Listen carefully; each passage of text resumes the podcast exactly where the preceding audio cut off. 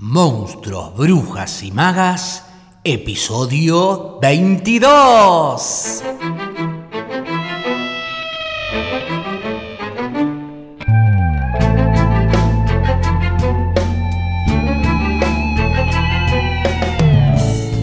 Bienvenidas, bienvenidos y bienvenidas a un nuevo episodio de Monstruos, Brujas y Magas, un podcast producido por la Crespo Estudio, espacio multiplataforma que desarrolla actividades de formación, investigación, participación y encuentro vinculadas al teatro, el cine y la literatura. Actividades entre las que se encuentra el Club de Lectura Alto Viaje, de la cual se desprende ciclo especial llamado Monstruos, Brujas y Magas, que se suma a la programación del canal y que te invite en lo que queda de este 2021 a pegarte un alto viaje literario compartiéndote reseñas, análisis, biografías de autoras y autores, fragmentos de audiolibros en la voz de invitades y todo, todo para quienes aman leer o, por qué no, escribir.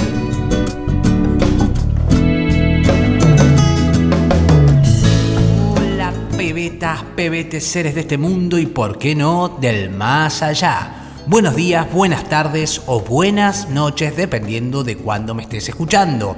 Bienvenidos a este episodio número 22 de Monstruos, Brujas y Magas. Muy buen miércoles para todos, miércoles 13 de octubre del 2021. Ayer dificultades logísticas eh, me impidieron estar eh, con ustedes, pero hoy seguimos con todo. En el episodio de hoy vamos a cerrar el análisis de las cosas que perdimos en el fuego con invitada especial, Paloma Sirven, actriz y cantante y una de las creadoras junto con Tommy Wicks, Tomás Wicks de Plastilina, una banda emergente que surgió en plena pandemia y que le está rompiendo. Eh, nos, nos, va a leer eh, Paloma el, el, cuento que le da título precisamente al libro de Mariana Enríquez, Las cosas que perdimos en el fuego me entusiasma, me entusiasma mucho que se haya sumado a, compartir este, este cuento que integra uno de los 12 relatos que podrían enmarcarse dentro del el género de terror, aunque la misma Enríquez no queda limitada a este género y no solo en este libro, sino en otros libros también explora otros géneros y no es aunque se ha hecho conocida con, escribiendo terror, eh, también ha escrito dentro de otros géneros. En este libro la autora va a explorar temáticas sociales como la depresión, la pobreza, los desórdenes alimenticios, la desigualdad y la violencia de género. El libro fue un, éxito de críticas, de, ventas, fue traducido a más de 15 idiomas, además ayudó como a consolidar a Mariana Enríquez como una escritora argentina de literatura más relevante del momento, dentro de una de las escritoras más relevantes del momento. El nombre del cuento hace, alusión o está tomado del álbum Things We Lost in the Fire, lanzado en 2001 por la banda estadounidense Low, de la que Mariana Enríquez es fan aficionada. Luego de esta lectura vamos a conversar con Paloma sobre libros, de modo que al final de la lectura van a encontrar la charla que tuvimos con ella y que la voy a continuar o la vamos a seguir en el canal de YouTube de la Crespo Estudio, enfocándonos más en los procesos de escritura y de composición de letras eh, que hacen para, para Plastilina, para la banda. Y bueno, es una alegría, como decía, porque es una manera de continuar compartiéndoles a quienes escuchan lectura y conversaciones que siento que les pueden ser de interés. Se vienen también más charlas, les recuerdo que pronto voy a tener un encuentro con Agustina Basterrica, autora de Cadáver Exquisito, que es la lectura que vamos a llevar adelante este mes en el Club de Lectura y aprovechando eso, les cuento que mañana se cierran las inscripciones para sumarse y este sábado vamos a tener el primer encuentro sincrónico con los participantes. Si no puedes sumarte a esta lectura, te dejo abajo el link para que te sumes a las próximas. O bueno, como te decía, hasta mañana tenés tiempo para sumarte a la lectura de Cadáver Exquisito. El club son dos encuentros sincrónicos, uno al iniciar la lectura y otro al finalizarla. Y yo mientras te voy acompañando con, voy acompañando la lectura con una guía de lectura sugerida, material audiovisual, bibliográfico, em, recomendaciones que te voy haciendo llegar a través de newsletter y análisis también. Em, que te llama a través de newsletter los fines de semana. El primer encuentro sincrónico, como decía, va a ser este sábado 16 de octubre, pero si querés recibir la guía de lectura previo para llegar al primer encuentro con material bibliográfico de apoyo, te recomiendo inscribirte ya eh, sí, básicamente ya porque mañana cierra la inscripción. Luego de esta lectura de octubre vamos a seguir en noviembre con quien se hará cargo del Hospital de Ranas de los Rimur y en diciembre para terminar el viaje lo haremos justamente con Fin de Viaje de Virginia Woolf. También recordá que estoy coordinando el taller de escritura persona a persona y la jam de escritura, ambas actividades las puedes realizar desde cualquier parte del mundo. Te dejo abajo los links de todas las actividades, tanto para que te inscribas, consulte dinámicas y demás, tanto del club de lectura como del taller de escritura persona a persona y también el número de WhatsApp si querés enviar audio al contándonos desde dónde nos escuchás, si hay algún libro, autor o autora que nos recomiendes, si querés compartirme algo en relación al programa, alguna inquietud, comentario, algo que haya salido del programa, o bien si querés hacerme llegar justamente alguna pregunta que te gustaría que le haga a Agustina Basterrica, la autora de Cadáver Exquisito, vinculada a la novela o mismo a su proceso como escritora, eh, mándame, mándame audio que yo se lo voy a hacer escuchar. Bien, todo eso va a estar en la caja de información o directamente me escribís a, través de, nuestras cuentas de Instagram, Facebook, YouTube, eh, mail, la gmail, eh, etc. Bueno, arranquemos entonces. Les dejo con la lectura de las cosas que perdimos en el fuego de Mariana Enríquez en la voz de Paloma Sirven. Las cosas que perdimos en el fuego. La primera fue la chica del subte. Había quien lo discutía, o al menos discutía a su alcance, su poder, su capacidad para desatar las hogueras por sí sola. Eso era cierto. La chica del subte solo predicaba en las seis líneas del tren subterráneo de la ciudad, y nadie la acompañaba. Pero resultaba inolvidable. Tenía la cara y los brazos completamente desfigurados por una quemadura extensa, completa y profunda. Ella explicaba cuánto tiempo le había costado recuperarse, los meses de infecciones, hospital y dolor, con su boca sin labios y una nariz pésimamente reconstruida. Le quedaba un solo ojo, el otro era un hueco de piel, y la cara toda, la cabeza, el cuello, una máscara marrón recorrida por telarañas. En la nuca conservaba un mechón de pelo largo, lo que acrecentaba el efecto máscara. Era la única parte de la cabeza que el fuego no le había quemado. Tampoco había alcanzado las manos, que eran morenas y, y siempre estaban un poco sucias de manipular el dinero que mendigaba. Su método era audaz. Subía al vagón y saludaba a los pasajeros con un beso, si no eran muchos, si la mayoría viajaba sentada. Algunos apartaban la cara con disgusto hasta con un grito ahogado. Algunos aceptaban el beso sintiéndose bien consigo mismos. Algunos apenas dejaban que el asco les erizaba la piel de los brazos, y si ella lo notaba en verano, cuando podía verles la piel al aire, acariciaba con los dedos mugrientos los pelitos asustados y sonreía con su boca que era un tajo. Incluso había quienes se bajaban del vagón cuando la veían subir, los que ya conocían el método y no querían el beso de esa cara horrible. La chica del subte, además, se vestía con jeans ajustados, blusas transparentes, incluso sandalias con tacos cuando hacía calor. Llevaba pulseras y cadenitas colgando del cuello. Que su cuerpo fuera sensual resultaba inexplicablemente ofensivo. Cuando pedía dinero lo dejaba muy en claro. No estaba juntando plata para cirugías plásticas. No tenían sentido. Nunca volvería a ser su cara normal. Lo sabía. Pedía para sus gastos, para el alquiler, la comida. Nadie le daba trabajo con la cara así. Ni siquiera en puestos donde no hacía falta verla. Y siempre, cuando terminaba de contar sus días de hospital, nombraba al hombre que la había quemado. Juan Martín Pozzi su marido. Llevaba tres años casada con él. No tenían hijos.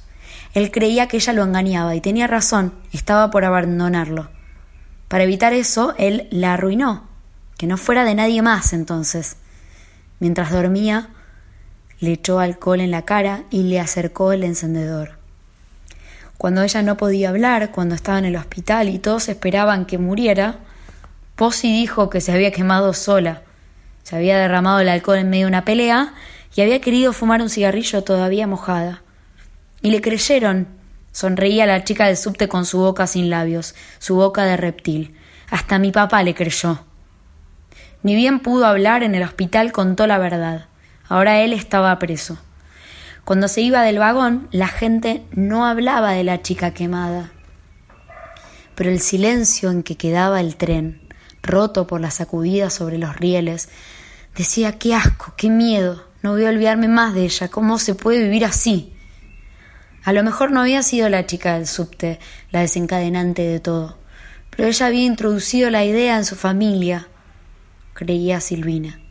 Fue una tarde de domingo. Volvían con su madre del cine, una excursión rara, casi nunca salían juntas. La chica del subte dio sus besos y contó su historia en el vagón. Cuando terminó, agradeció y se bajó en la estación siguiente. No le siguió a su partida el habitual silencio incómodo y avergonzado de siempre.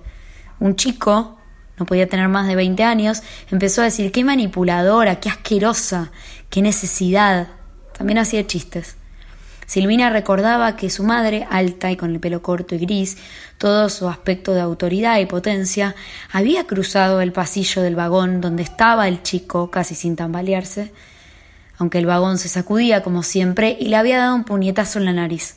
Un golpe decidido y profesional que lo hizo sangrar y gritar y vieja hija de puta, ¿qué te pasa? Pero su madre no respondió, ni al chico que lloraba el dolor, ni a los pasajeros que dudaban entre insultarla o ayudar. Ahora que había una hoguera por semana, todavía nadie sabía ni qué decir ni cómo detenerlas, salvo con las de siempre controles, policía, vigilancia. Eso no servía. Una vez le había dicho a una amiga anoréxica Silvina, no pueden obligarte a comer. Sí pueden, le había contestado Silvina. Te pueden poner suero, una sonda. Sí, pero no pueden controlarte todo el tiempo. Cortás la sonda, cortás el suero, nadie puede vigilarte 24 horas al día. La gente duerme. Y era cierto. Esa compañera de colegio se había muerto, finalmente.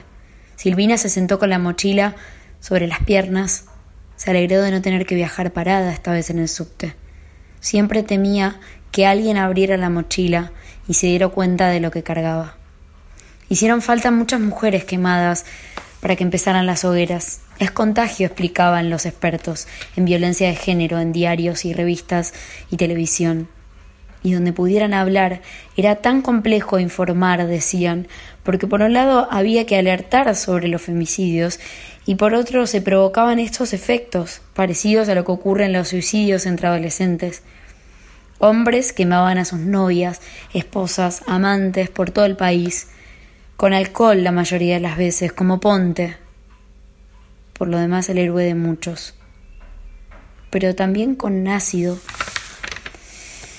y en un caso particularmente horrible, la mujer había sido arrojada sobre neumáticos que ardían en medio de una ruta por alguna protesta de trabajadores. Pero Silvina y su madre recién se movilizaron, sin consultarlo entre ellas, cuando pasó lo de Lorena Pérez y su hija, las últimas asesinadas antes de la primera hoguera.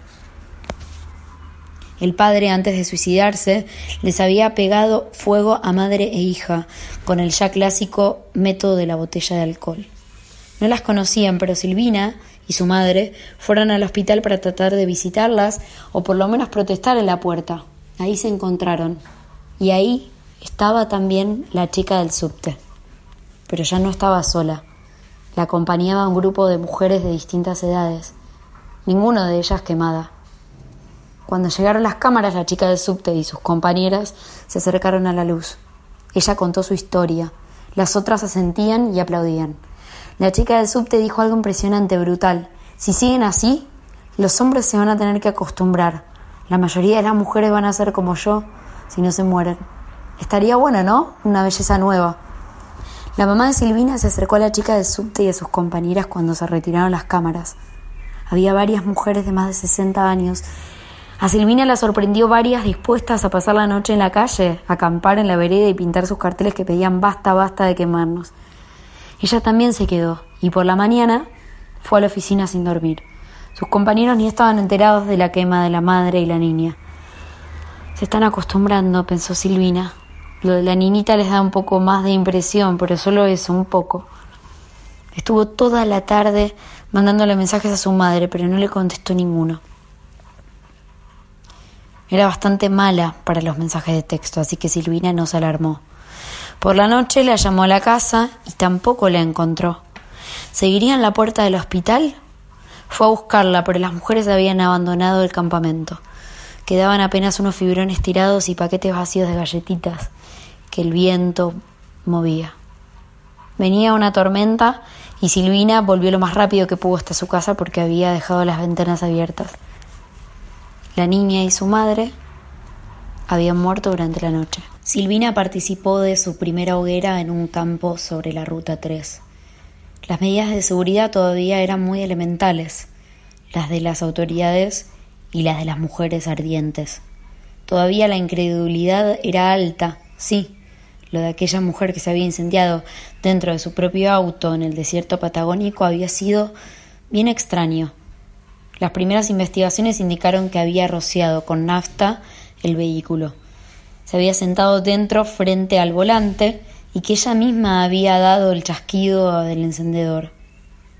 Nadie más. No había rastros de otro auto. Eso era imposible de ocultar en el desierto. Y nadie hubiera podido irse a pie. Un suicidio, decían, un suicidio extraño. La pobre mujer estaba sugestionada por todas esas quemas de mujeres. No entendemos por qué ocurren en Argentina estas cosas. Son de países árabes de la India.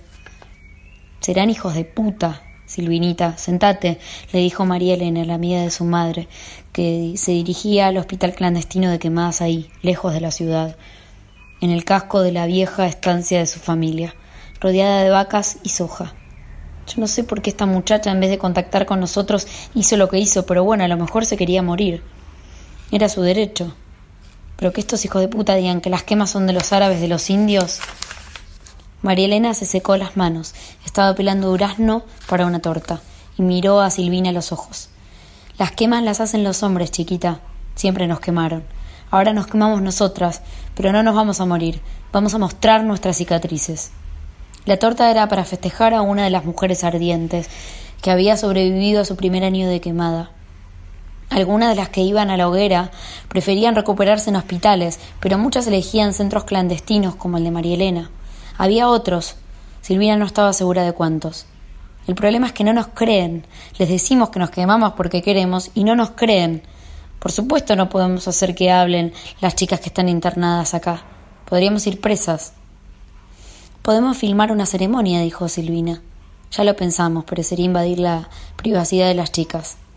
De acuerdo, pero si alguna quiere que la vean, y podemos pedirle que vaya hacia la hoguera con, no sé, una máscara, un antifaz si quiere taparse la cara.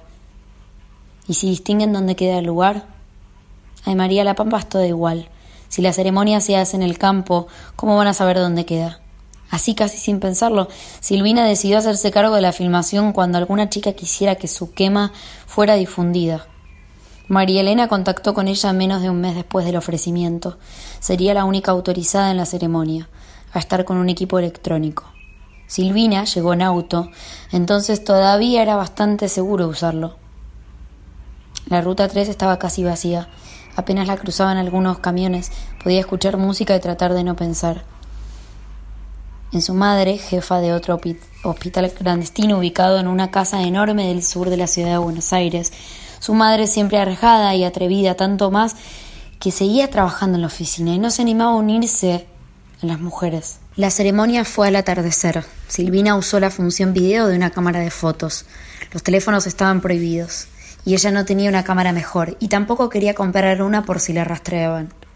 Filmó todo, las mujeres preparando la pira con enormes ramas secas de los árboles del campo, el fuego alimentando con diarios y nafta hasta que alcanzó más de un metro de altura. Estaban campo adentro, una arboleada y la casa ocultaban la ceremonia de la ruta. El otro camino a la derecha quedaba demasiado lejos, no había vecinos ni peones. Ya no, a esa hora. Cuando cayó el sol, la mujer elegida caminó hacia el fuego, lentamente. Silvina pensó que la chica iba a arrepentirse porque lloraba, había elegido una canción para su ceremonia que las demás, unas diez pocas, cantaban. Ahí va tu cuerpo, al fuego, ahí va. Lo consume pronto, lo acaba sin tocarlo. Pero no se arrepintió. La mujer entró en el fuego como en una pileta de natación. Se zambulló, dispuesta a sumergirse. No había duda de que lo hacía por su propia voluntad. una voluntad supersticiosa o incitada, pero propia. Ardió apenas veinte segundos. Cumplido ese paso, dos mujeres, protegidas, la sacaron de entre las llamas y la llevaron corriendo al hospital clandestino. Silvina detuvo la filmación antes de que pudiera verse el edificio. Esa noche subió el video a internet. Al día siguiente, millones de personas lo habían visto. Silvina tomó el colectivo. Su madre ya no era la jefa del hospital clandestino del sur. Había tenido que mudarse cuando los padres enfurecidos de una mujer que gritaban Tiene hijos, tiene hijos, descubrieron que se escondía detrás de esa casa de piedra centenaria que alguna vez había sido una residencia para ancianos. Su madre había logrado escapar del allanamiento. La vecina de la casa era una colaboradora de las mujeres ardientes, activa y al mismo tiempo distante como Silvina, y la había reubicado como enfermera en un hospital clandestino de Belgrano. Después de un año entero de allanamientos, creían que la ciudad era más segura que los parajes alejados. También había caído el hospital de María Elena, aunque nunca descubrieron que la estancia había sido escenario de hogueras, porque en el campo no hay nada más común que quemar pastizales y hojas. Siempre iban a encontrar pasto y suelo quemado. Los jueces expedían órdenes de allanamiento con mucha facilidad y a pesar de las protestas, las mujeres sin familia o que sencillamente andaban solas por la calle caían bajo sospecha. La policía les hacía abrir el bolso, la mochila, el baúl del, del auto, cuando ellos lo deseaban, en cualquier momento, en cualquier lugar. El acoso había sido peor. De una hoguera cada cinco meses registrada con mujeres que acudían a los hospitales normales, se pasó al estado actual de una por semana. Y tal como esa compañera de colegio le había dicho a Silvina, las mujeres se las arreglaban para escapar de la vigilancia más que bien. Los campos seguían siendo enormes y no se podían revisar con satélite constantemente. Además, todo el mundo tiene un precio. Si podían ingresar al país toneladas de drogas, ¿cómo no iban a poder pasar autos con más bidones de nafta de lo razonable. Eso era todo lo que, lo que necesitaban, porque las ramas para las hogueras estaban ahí, en cada lugar, y el deseo de las mujeres lo llevaban consigo. No se va a detener, había dicho la chica del subte en un programa de entrevistas por televisión. Vean el lado bueno, decía, y se reía con su boca de reptil. Por lo menos ya no hay trata de mujeres, porque nadie quiere a un monstruo quemado, y tampoco quieren a esas locas argentinas que un día van y se prenden fuego. Y capaz que le pegan fuego al cliente también. Una noche, mientras esperaba el llamado de su madre, que le había encargado antibióticos, Silvina los conseguía haciendo ronda por los hospitales de la ciudad donde trabajaban colaboradoras de las mujeres ardientes, tuvo ganas de hablar con su exnovio. Tenía la boca llena de whisky y la nariz de humo de cigarrillo y del olor a la gasa furacinada, la que se usaba para las quemaduras, que no se iban nunca, como no se iba el de la carne humana quemada. Muy difícil de describir, sobre todo porque más que nada olía a nafta, aunque detrás había algo más, inolvidable y extrañamente cálido. Pero Silvina se contuvo. Lo había visto en la calle con otra chica. Eso ahora no significaba nada. Muchas mujeres trataban de no estar solas en público para no ser molestadas por la policía. Todo era distinto desde las hogueras. Hace apenas semanas, las primeras mujeres sobrevivientes habían empezado a mostrarse, a tomar colectivos, a comprar en el supermercado, a tomar taxis y subterráneos, a abrir cuentas de banco, a disfrutar de un café en las veredas de los bares, con las horribles caras iluminadas por el sol de la tarde, con los dedos, a veces sin algunas falanges, sosteniendo la taza. ¿Les darían trabajo? ¿Cuándo llegaría el mundo ideal de hombres sin monstruos? Silvina visitó a María Elena en la cárcel. Al principio ella y su madre habían temido que las otras reclusas la atacaran, pero no. La trataban bien, es que yo hablo con las chicas, les cuento que a nosotras las mujeres siempre nos quemaron, que nos quemaron durante cuatro siglos. Y no lo pueden creer. No sabían nada de los juicios a las brujas. Se dan cuenta, la educación en este país se fue a la mierda. Pero tienen interés, pobrecitas. Quieren saber. ¿Qué quieren saber? preguntó Silvina. Que quieren saber cuándo van a parar las hogueras. ¿Y cuándo van a parar? Ay, qué sé yo, hija, por mí que no paren nunca. La sala de visitas de la cárcel era un galpón con varias mesas y tres sillas alrededor de cada una. Una para la presa, dos para las visitas. María Elena hablaba en voz baja, no confiaba en las guardias. Algunas chicas de sí dicen que van a parar cuando lleguen al número de la casa de las brujas de la Inquisición. Eso es mucho, dijo Silvina. Depende, intervino su madre. Hay historiadores que hablan de cientos de miles, otros de cuarenta mil. Cuarenta mil es un montón, murmuró Silvina. En cuatro siglos no es tanto, siguió su madre. Había poca gente en Europa hace seis siglos, mamá. Silvina sentía que la furia le llenaba los ojos de lágrimas. María Elena abrió la boca y dijo algo más. Pero Silvina no la escuchó, y su madre siguió, y las dos mujeres conversaron en la luz enferma de las salas de visitas de la cárcel y Silvina solamente escuchó que ellas estaban demasiado viejas, que no sobrevivirían a una quema. La infección se las llevaba en un segundo. Pero Silvinita, ay, ¿cuándo se decidirá? Silvinita, sería una quemada hermosa, una verdadera flor de fuego. Paloma Sirven leyó Las cosas que perdimos en el fuego de Mariana Enríquez y voy a compartirles ahora la charla que tuvimos en donde hablamos sobre libros, autores y autoras predilectos, eh, hábitos de lectura y mucho más. Escuchen. Estamos acá con Palu Sirven, Paloma Sirven, eh, así lo digo completo, pues Palu es eh, en el afecto, en la cercanía. En, ¿Usás Palu o es Paloma? O sea, uso las dos, eh, me doy cuenta que cuando digo mucho Palu, hay gente que después quiere como volverlo serio y me dice Paula, y eso no me copa tanto. Pero creo que es en el afecto el Palu, pero también en lo profesional como que ah. se está medio colando por momentos. Yo tiro paloma, pero mis redes soy Palu. Y y algo, algo de, calidez siento cuando me dicen Palu, pero también Paloma me, copa el nombre completo. Y sí, y sí. Bueno, cuento un poquito de Paloma. Paloma Sirven es actriz, cantante, comenzó su formación en actuación desde muy temprana edad. De hecho, yo la conocí cuando era muy joven, eh, casi al mismo tiempo que eh, empezó a formarse, ya también empezó a desempeñarse como actriz en obras de teatro, en cine, en TV formó parte del elenco de Mamá está más chiquita, obra ganadora en musical eh, en la Bienarte Joven, como así también en obras como Insomnio, dirigida por Ricky Pashkush, eh, también en Los Nixix y El Bosque Encantado, dirigida por Alejandra Rubio, justo en Lo Mejor de Mi Vida, dirigida por Alejandro Ulluga, y en eh, Cuatro Cuartos, ¿está bien ahí? ¿Cuatro Cuartos?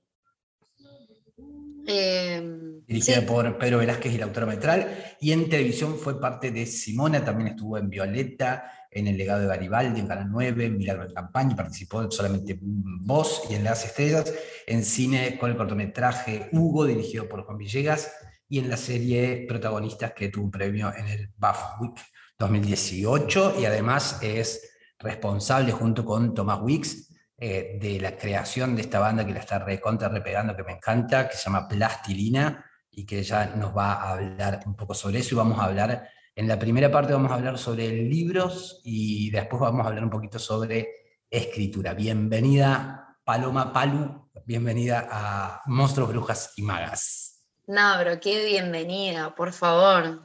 Todo, el CV. Te tiré ahí todo el CV, todo el CV. Parece como que tengo 10 años de carrera, pero no. Es que vos empezaste muy chica, eso digo, yo me acuerdo que cuando organizamos el CTM, el Festival CTM, que era un festival de teatro musical, y ustedes eran re chiquites, eh, y ya estaban haciendo, ya estaban armando, ya estaban como eran, eh, son hoy mismo, son súper eh, autogestores, son, son, son muy para adelante. Ah, es verdad, me acuerdo del CTM, me había olvidado. Claro, porque esto, esto tenemos que decir, yo era muy fan de Alicia en Frikiland y de todo lo que hacían con Random. Ahí, de ahí siento que nos conocemos. Pero es verdad el CTM. Sí, sí. Em, desde ese entonces que ah, eh, también estaba Tommy Wicks y otro, y otro actor más. Em, eh, Juan Cabotti y Manu Vieites. Y Manu Vieites, sí, Manu Vieites, sí. Eh, Juan también re sigue haciendo, se tiró más para... Sí, es actor, por supuesto, pero también es guionista.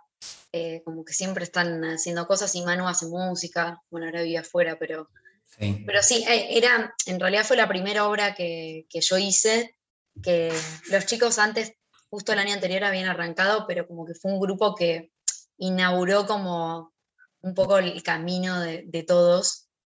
Em, entonces, como que, no sé, eh, ah, pasa algo re loco con Insomnio, que es el primer proyecto que hicimos, que la mayoría de los pibes, tanto el que tenía 8 años como el que tenía, no sé, 16, todos siguen como en lo artístico, ya sea actuando, escribiendo, bailando, haciendo música. Eso me, me flasheó un montón porque digo, bueno, no es tan común que, que gente tan chica después permanezca o, bueno, como, o, quiera seguir metiéndole. Eh, eh, nada, haciendo cosas, como todo, quedó mucho la, la, sensación de autogestión también, que eso me parece repiola.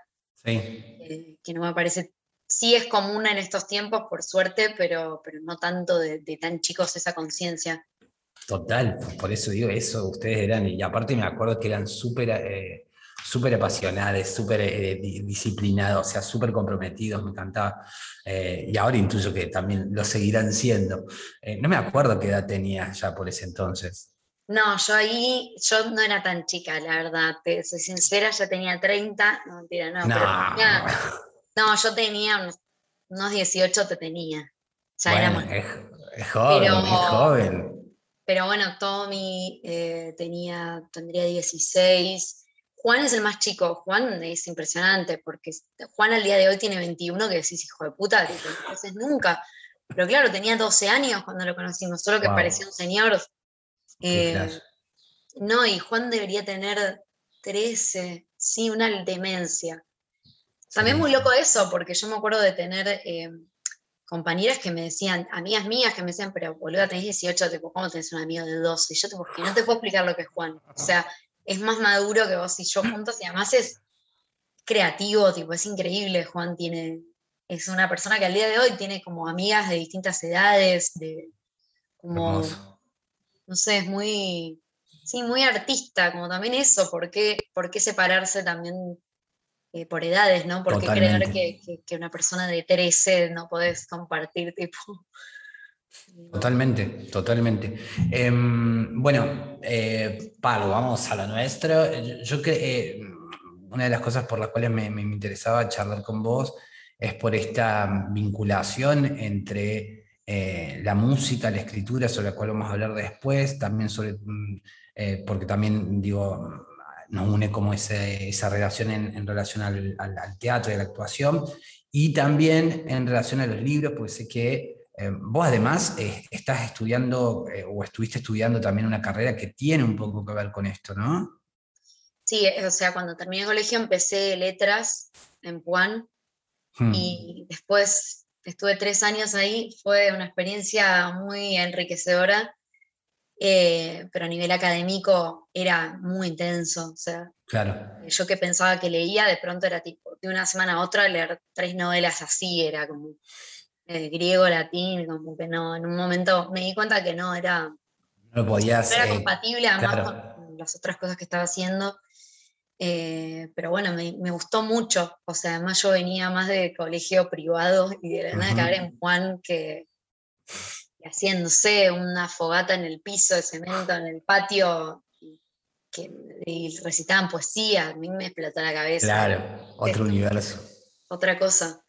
Eh, pero no, no, o sea, estuve tres años, me gustó mucho la experiencia, pero no es que Sí, podríamos decir que estudié, pero no este, No, no, concluiste eso, pero sí, tres años, vamos. Eh, después sí estudié curaduría de las artes en la UNA, em, mm.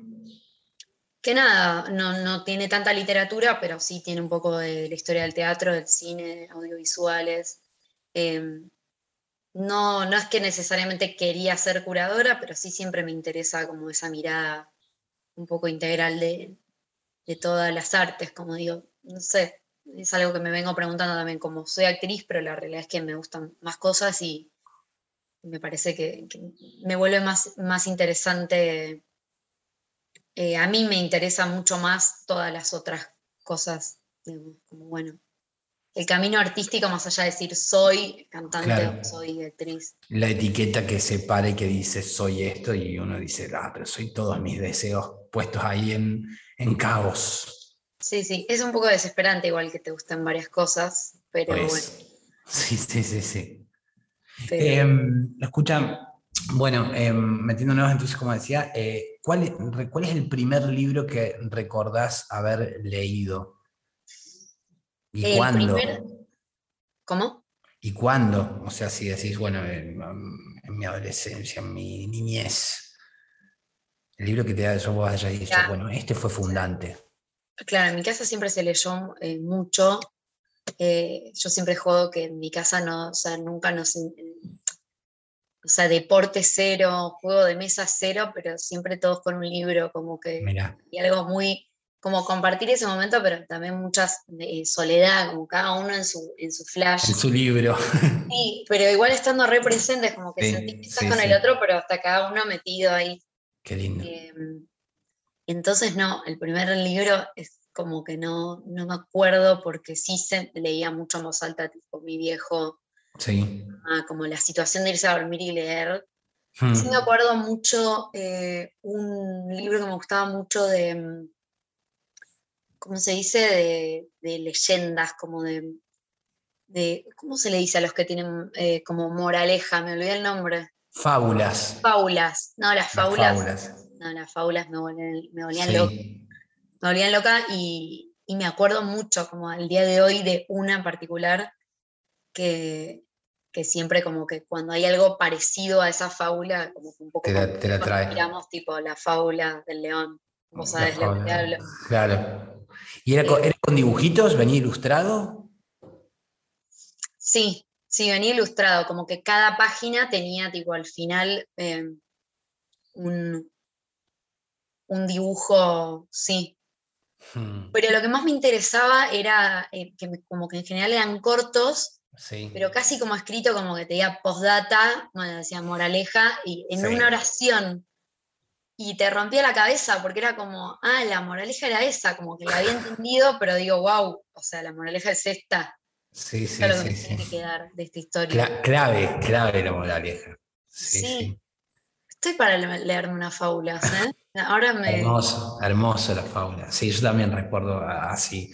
Y, como esa cinta y esa elocuencia de la moraleja al final. Porque a veces tenía mucha simbología, como la, o decir como, bueno, es una imagen eh, muy abierta, pero la moraleja es muy concreta. Sí. Y es, sumamente pregnante, digo, en fines didácticos, cómo te enseña la, fábula, cómo va eh, poniéndote data, de alguna manera, haciéndote bajar data sobre la vagancia, sobre la pereza. Yo me acuerdo de la de la hormiga, la de, la de no, como la, hormiga y, la cigarra que se la pasaba cantando, ¿viste? Como son muy aleccionadoras también en términos éticos y morales. Sí, sí, yo me acuerdo de la que me acuerdo es de una de un león que todo el mundo, como que todos los animales entraban a su cueva. Em, y un, como que un pajarito había visto que solamente había huellas que entraban, pero no que salían. Obviamente la moraleja era medio no confíe, o sea, no confíes en cualquiera. Ah. Eh, claramente se comía sus presas ahí adentro, eh, pero, pero ese detalle de que un animal lo haya visto las huellas, para mí era como, lémelo otra vez, como no entiendo cómo, se le ocurrió esto. La pilla del pajarito. Un libro que te, que te recuerde a alguien, por, por, como te decía, por personajes, eh, porque hay un personaje ahí que dice, este personaje me hace acordar a, o porque el mismo libro, como, o puede ser como objeto, ¿no? Porque ese libro te lo, recordó, te lo regaló alguien, te lo recomendó a eh, alguien. Hay un, eh, podría decir alguna historia más, más bella que ahora no recuerdo, pero, pero lo primero que se me ocurre es que ponerle con Juan, que justo lo nombré antes, Juan Cabotti, le gusta mucho leer también, y, y yo una vez le recomendé em, La Uruguaya de Pedro Mairal. Ay, lo tengo pendiente. Se iba de, vacaciones, nunca había leído mucho y, siempre pienso como esto de, bueno, como, como que a veces se cree que tenés que permanecer en un libro que quizás te aburre y la realidad es que está bueno que el libro te, te, divierta, o sea, que no puedes parar de leerlo, no importa si es eh, un libro de un autor que supuestamente vos tendrías que leer. Si te divierte, no sé, no, no, te conectás con ese placer de, la lectura. Y bueno, me dijo un libro rápido para, para, irme de vacaciones, no sé qué, le dije La Uruguaya Mayral. Y le encantó, y a partir de ahí, no quiero decir que la inauguré en la lectura ni en pedo, me quiero adjudicar eso, pero, pero como que a partir de ahí él se volvió muy lector, de hecho lee mucho más que yo, yo estoy súper vaga, lee muchísimo, todo el tiempo está leyendo. Y, entonces siempre que, que Mayral sacaba un libro era como, bueno, irnos a comprar ese, ese mismo libro y ir a un café como empezarlo al mismo tiempo. Qué lindo ese ritual. Eh, entonces creo que sí, que con Mayral, de hecho, a fin de, del 2009 sacó un libro de, cuentos em, breves, breves eh, uy, hoy estoy re, que no me acuerdo nada. Yo justo como te decía, no, lo tengo tan leído, lo tengo, lo tengo pendiente porque he escuchado mucho él y todavía no, no, no, seguramente me lo anote para el calendario de lectura del año que viene, eh, porque sí, lo tengo re pendiente. ¿Y libro preferido? Libro preferido... es eh, difícil esa pregunta porque a veces uno tiene varios. Es difícil, pero bueno, ya que hablamos de la infancia, creo que ahí hay algo también de las claves de, de que de poder entender que, la lectura puede ser algo muy placentero, que mi primer libro, así como de mucho disfrute y mucho fanatismo, em, ya siendo más eh, adolescente, y lo recuerdo como un libro con mucho amor, es una, saga eh, que se llama Una serie de catastróficas desdichas, mm. que es de Lemon Snicket. Intentaron hacer una película y una serie y fue pésimo. Eh, pero fue como una especie de, de un Harry Potter que no, fue tan exitoso, no tiene que ver con magia, es otra cosa, pero como que es una saga para, adolescentes. ¿Llama la saga? Una serie, o sea, la traducción es una serie de catastróficas desdichas, pero cuando hicieron la peli se llamaba una serie de eventos desafortunados. Ah, de ahí me sonaba. Claro, una serie de eh, eventos desafortunados, sí. Pero no, no, no picó, no picó la, película, estaba como, viste que cuando lees el libro como que no, después, y ves que no está hecho bien, le ves todos los problemas. Eh, Ahí, hablando de eso, así conecto con una pregunta que te iba a hacer. ¿Qué, qué, qué, qué libro eh, sentís o decís, che, lo puedo ver y me encanta el libro y lo veo en, llevar al, al, cine y me encanta la peli? ¿Hay alguno así que recuerdes? la verdad que no, me pasó, porque por ejemplo, no es muy literario y es bastante malo, lo voy a decir, pero por ejemplo, en mi adolescencia leí Crepúsculo y la película me ah. pareció un espanto. Sí, sí, sí. Em, no leí Harry Potter, pero sé que está muy bien llevada. No, en general me pongo medio mala, así, como que si lo leí y veo la peli, como que traicionada, ¿viste? Nada, me cuesta, me cuesta un montón. Por eso me da lástima no haber leído Harry Potter, porque todos los fanáticos dicen que está bien dentro de todo. Eh, está pensando, para quienes estén escuchando y no viendo, en este momento está pensando. Bueno, igual yo sigo y vos si, en algún momento te aparece como... Em, bueno, antes de eso, ¿qué autor o autora eh, vos digas, bueno, mira, este autor a mí me, parte el, bocho, o autora me parte el bocho, o sea, un favorito así de autores o autoras. O libro, o eh, libro favorito ¿eh? también. Hay, eh, me pasa un poco a la poesía, que siempre me gustó mucho leer y que como últimamente me, está costando leer la pandemia como al revés de, de hmm. mucha gente, no leí nada. Em, leí muy poco volví a conectar con, la poesía, porque es también como, bueno, menos, menos eh, ansiedad visual, como algo pequeño escrito en la hoja. Y, bueno, Fabián Casa fue uno de los que primero me gustó de, poesía. Eh, y hace poco le, vi una entrevista de él, entonces como que volví a releer El Salmón, que es un libro que tiene compilado también eh, varias, varias poesías también de su juventud y, me encanta ese libro, como que me parece que esa sensación de que, de que, de que es fácil también, como que no, de que está cerca la escritura, ¿viste? Como te decía antes, como no pensar que, tiene que ser algo grandilocuente o algo que no entiendo o algo que tiene palabras raras, sino también, eh, nada, poder describir sensaciones, por más que sea sencillo, por más que sea eh, de pocas palabras, como describir una sensación de una manera sencilla me parece difícil.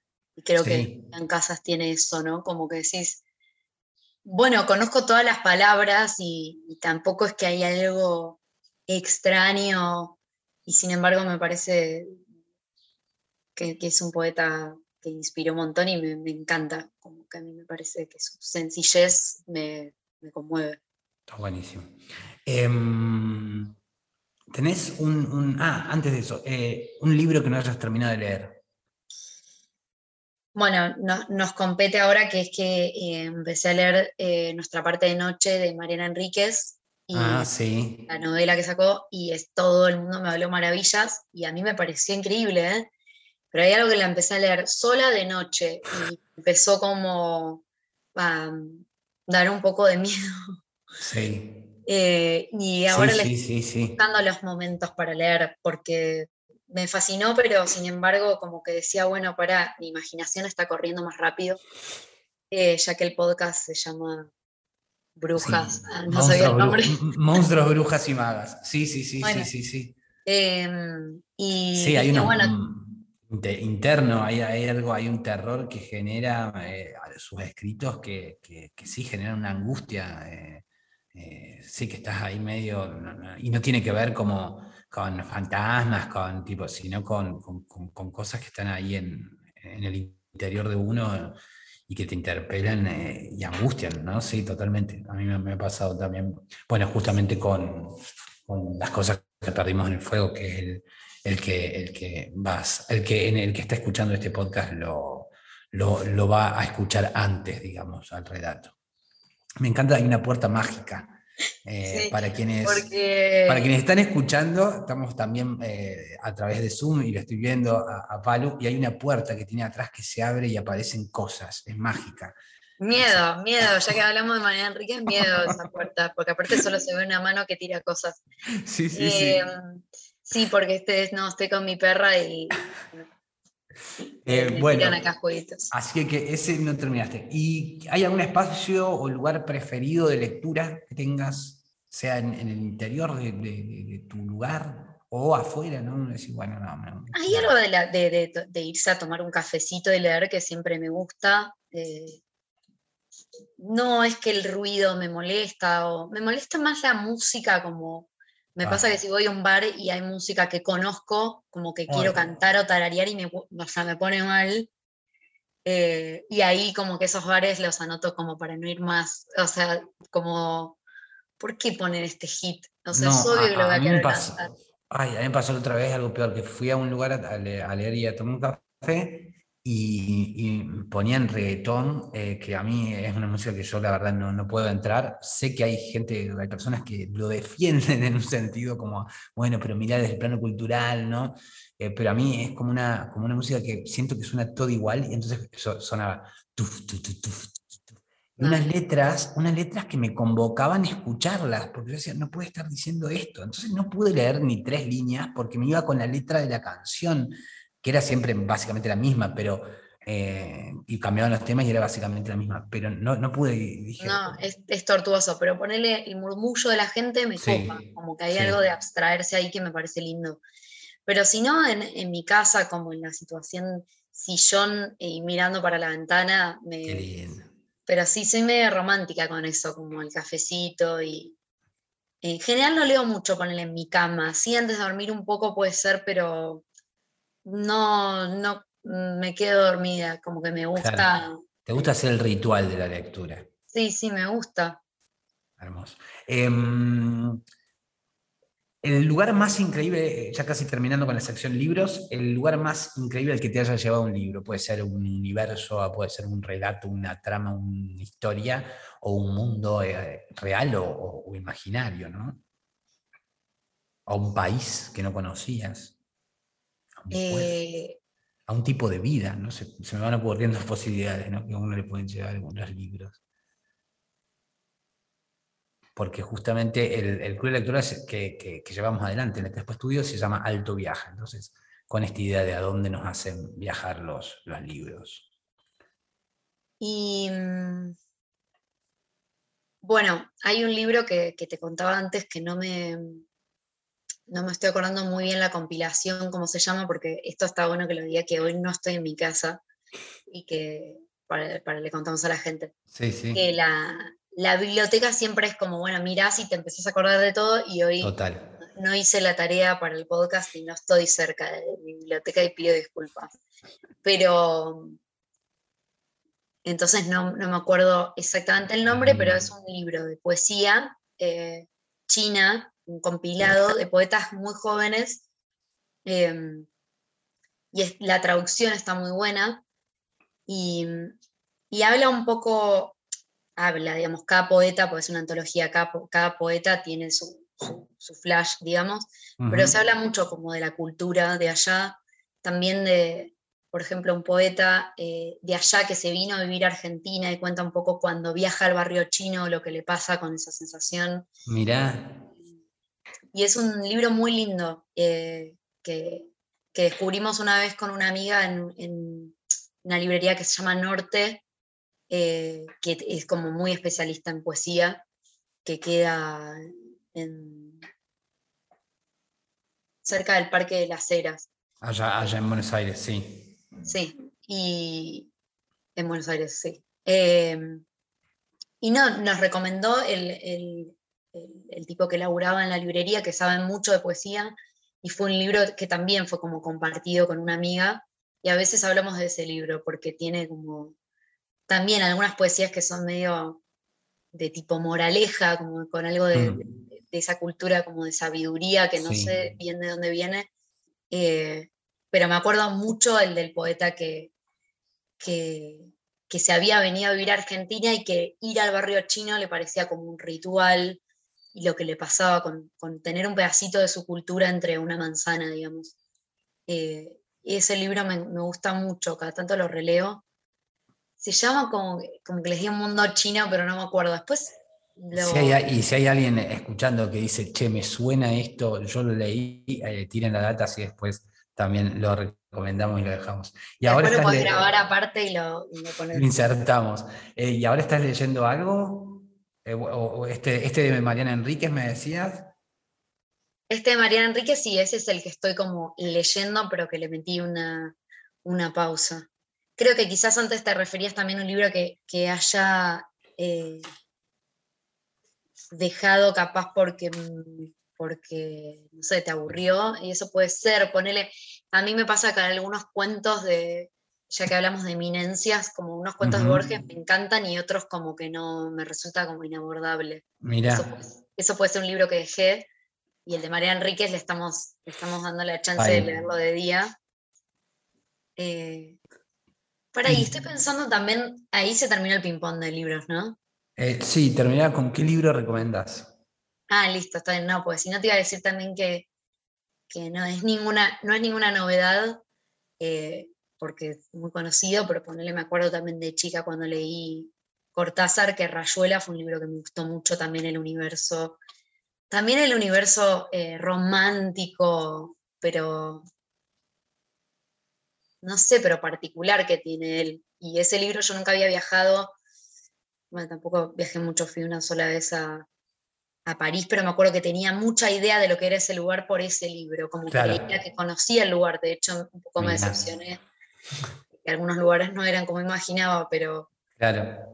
Pero ese libro me acuerdo. la realidad queda por debajo de, lo que construye la, ficción. Sí. De una. Em, bueno, eh, eh, buenísimo, me encanta, me encanta, me encantó eh, escuchar un poco tu, vínculo con, los libros.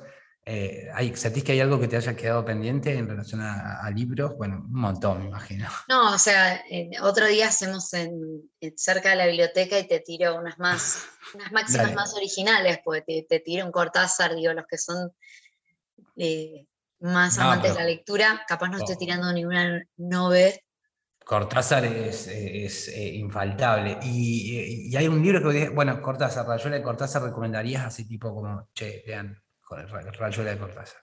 Sí. hay, quienes no, no, lo han leído. Sí, después otro último libro que leí me gustó de una autora que, le fue bastante bien este libro que se llama También esto pasará, eh, que, me parece que, está, está, interesante como escribe, me, gusta mucho. No me acuerdo, no me acuerdo, pero sí, esto pasará, sí. Para, te voy a decir cuál, es el perdón. Esto lo puedes editar. De una. Eh, ah, Milena Busquets. ¿Es Milena Busquets? Milena Busquets. Milena Busquets. Ah, justo va a dar unas charlas ahora en, el, marco del, del FILBA, el festival eh, eh, ahí en Buenos Aires, que se, que se hace, creo que hoy arrancaba el FILBA, y, va a dar unas charlas también ahí junto con un montón de autores y autoras. está, bueno. Ahora estoy leyendo el, el, segundo de ella, digamos, va, la tercera novela en realidad, eh, que se llama Gema, pero también tiene una manera como sencilla de escribir, pero muy sensible, es muy poética también, y me, gustó mucho también esto pasará.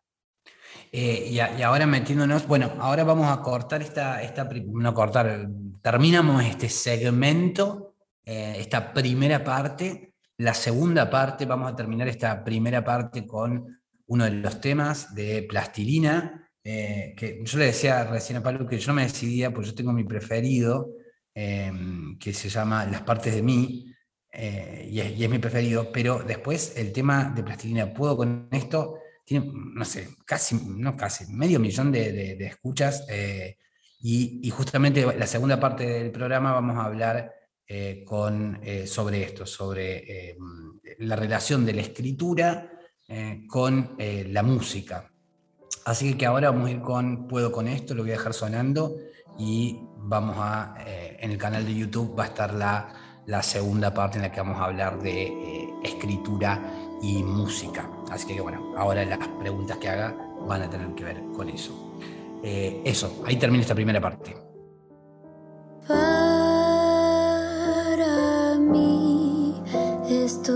Es así, siento que volví.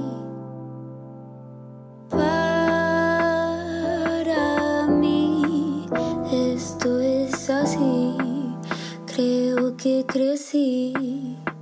Y vas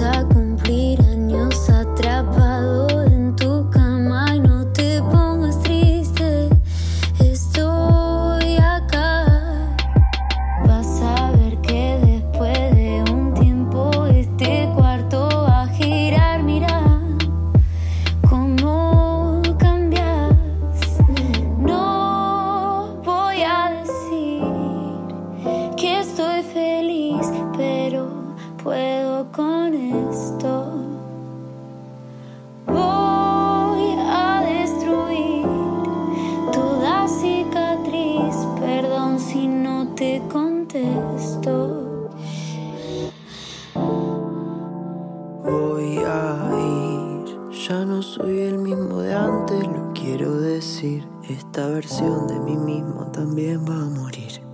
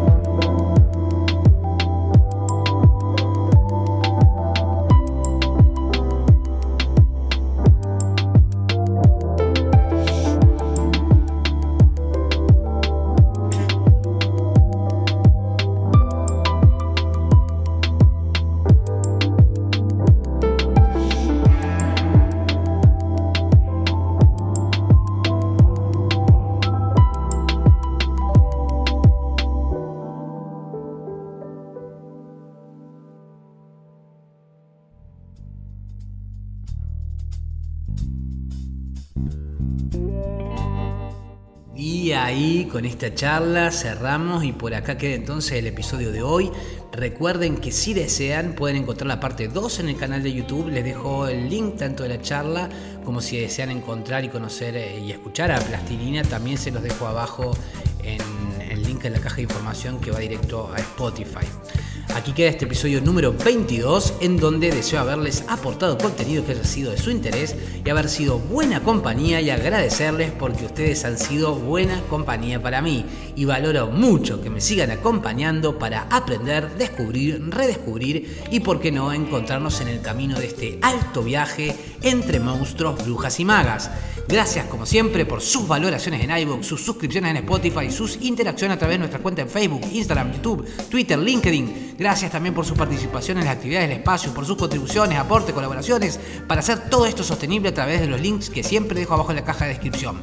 Mi nombre es Facundo Rubiño, coordinador y creador de la Crespo Estudio y quien les desea que hagan un muy buen día. Será entonces hasta mañana jueves, pebetas, pebetes, para seguir con más Monstruos, Brujas y Magas a las 7.30 Argentina por tu plataforma de podcast favorita.